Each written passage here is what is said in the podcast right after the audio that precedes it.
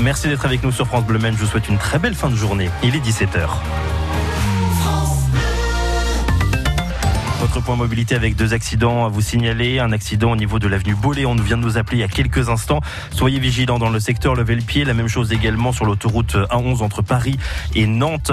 Sur la voie de droite, à proximité de l'aire d'autoroute de La Ferté-Bernard. Levez le pied parce que vous perdez 6 à 7 minutes sur votre temps de trajet habituel. C'est un feu de poids lourd sur cette autoroute euh, qui est en cause justement sur cet accident. Raphaël, la météo. Vigilance orange pour risque d'orage avec des averses, des fois accompagnées de grêles. Des rafales jusqu'à 60 km sont attendus. Une foule dans une salle d'audience silencieuse. C'est l'ambiance tendue pour l'ouverture du procès des attentats du 13 novembre 2015. Une salle a été spécialement aménagée au Palais de justice de Paris pour cette audience hors norme.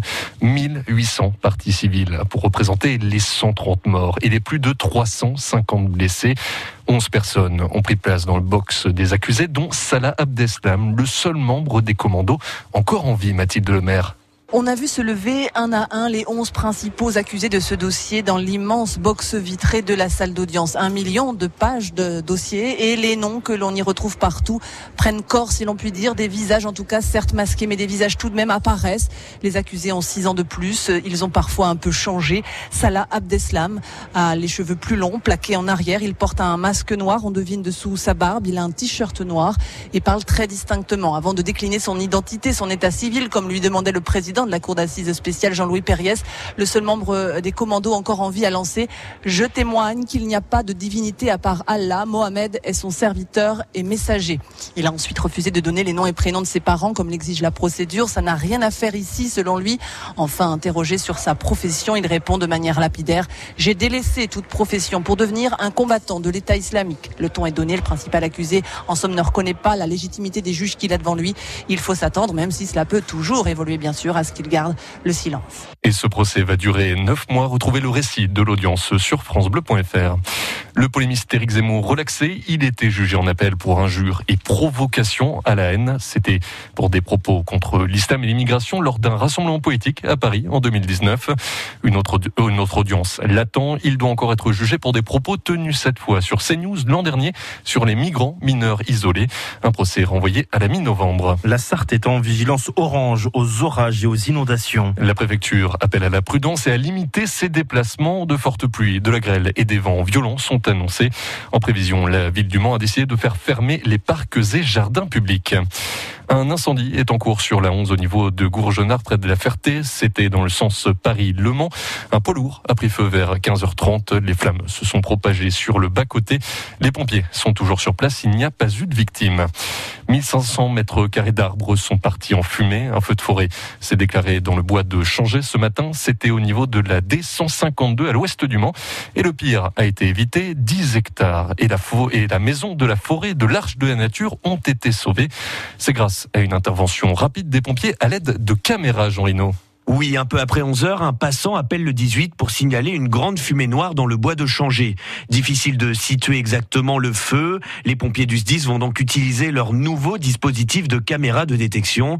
Arnaud Gras, commandant du SDIS de la Sarthe. Le système, en fait, permet par des localisations GPS de donner rapidement l'endroit précis du feu et du coup de guider les équipages. On n'aurait pas eu ce système-là. Le premier engin sapeur-pompier serait arrivé et aurait dit je demande de renfort. Là, non, les renforts sont déjà partis en anticipation avant grâce à ce système. Les pompiers arrivent donc à maîtriser le feu en à peine 25 minutes grâce à ce dispositif de caméra installé il y a 5 mois par le département et la métropole du Mans. Sans lui, le commandant du SDIS l'assure, les dégâts auraient pu être beaucoup plus importants. C'est plusieurs dizaines d'hectares qui ont été euh, bien évidemment préservés euh, puisque nous avions rapidement la force de frappe pour pouvoir euh, contenir le feu puisqu'il a été fixé très rapidement et puis ensuite éteint. La maison de la forêt qui se trouvait à proximité a aussi été sauvé. Le feu, lui, n'a fait aucune victime. L'origine de l'incendie reste encore inconnue. Et les images du sinistre sont là aussi sur francebleu.fr. Autre incendie ce matin, 300 mètres carrés de forêt ont brûlé à Champagné, au camp militaire du 2e RIMA. Ce serait dû à une grenade à plâtre, des grenades utilisées pour l'entraînement. La réforme des retraites, ce n'est pas pour tout de suite. Hein. Selon le Premier ministre, les conditions ne sont pas réunies, c'est-à-dire une pandémie sous contrôle et une reprise économique solide. Mais pour Jean Castex, cette réforme reste une nécessité avec un déficit attendu de 8 milliards d'euros cette année. Les syndicats reçus la semaine dernière à Matignon se sont tous opposés à une relance des négociations. Et le pass sanitaire sera bien étendu à partir du 30 septembre aux plus de 12 ans. Ils auront un délai. La mesure ne sera appliquée que pour les adolescents de 12 ans et 2 mois pour respecter le délai entre les deux doses de vaccin. Ils font du vélo pour sensibiliser aux troubles psychiques. C'est le principe de la psycyclette. Une randonnée partie lundi du Mont Saint-Michel. Ils sont arrivés cet après-midi au Mans et doivent repartir demain de Jupy vers Tours. C'est organisé par l'UNAFAM, l'Union nationale de familles et amis de personnes malades et handicapées psychiques.